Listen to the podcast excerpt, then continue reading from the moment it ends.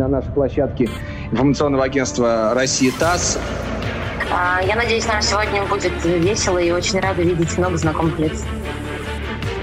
Я надеюсь, что у нас улыбки появятся исключительно по положительным э, поводам. Для того, чтобы онлайн выигрывал, нужно туда добавлять свои особенности, свои изюминки. Какова ваша позиция сегодня? Юлия Гудыч, директор по развитию сети ОНО платформы НТИ.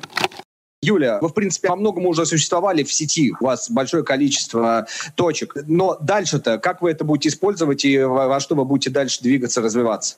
Да, вы правы в том, что мы экспериментировали еще с прошлого года. А, мы много работали и проводили смешанные мероприятия и онлайн, и офлайн сочетали между собой. Но вот э, скажу про то, что мешало нам запустить полностью там онлайн форматы. Есть гипотеза о том, что повысить повысить связность между регионами, в которые так просто большие форумы не приезжают. Я не знаю, я могу сейчас спросить э, аудиторию, да, коллег, кто из вас был в полярных зорях? Вот. Это Мурманская Тишина. область, небольшой совсем город. Но вот кто из вас думал о том, чтобы провести там форум для того, чтобы там, не знаю, люди вот в части туризма могли посмотреть 15-минутный световой день да, во время полярной ночи и рассвета? Ну, например, из-за таких явлений можно было бы придумать там мощные события. Но транспорта нет, логистики нет, гостиниц нет, размещения нет. И таким образом все большие офлайн мероприятия проходят, ну, в общем, собственно, в больших городах.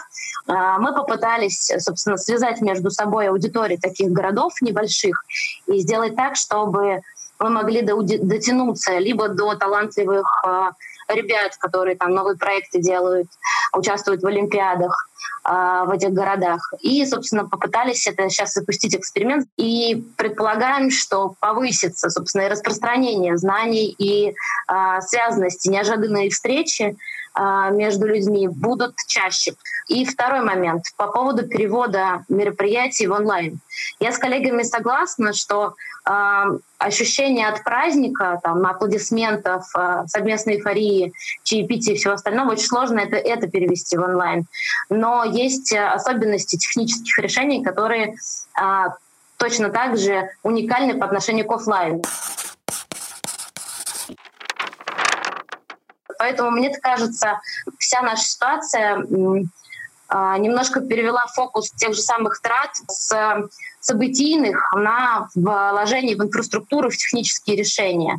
Многие там сейчас озаботились проведением быстрого интернета. Юля, вы считаете, главное это все-таки техническое решение, техническая инфраструктура, инфраструктурное решение, или все-таки идеология, подход, контент, продукт, а обертка и техническое обеспечение это уже второе? Одно без другого нельзя. Сначала мы берем технические решения, которые есть, которые проще, которые доступнее аудитории, не нужно а, сложным каким-то а, алгоритмом учить людей ими пользоваться.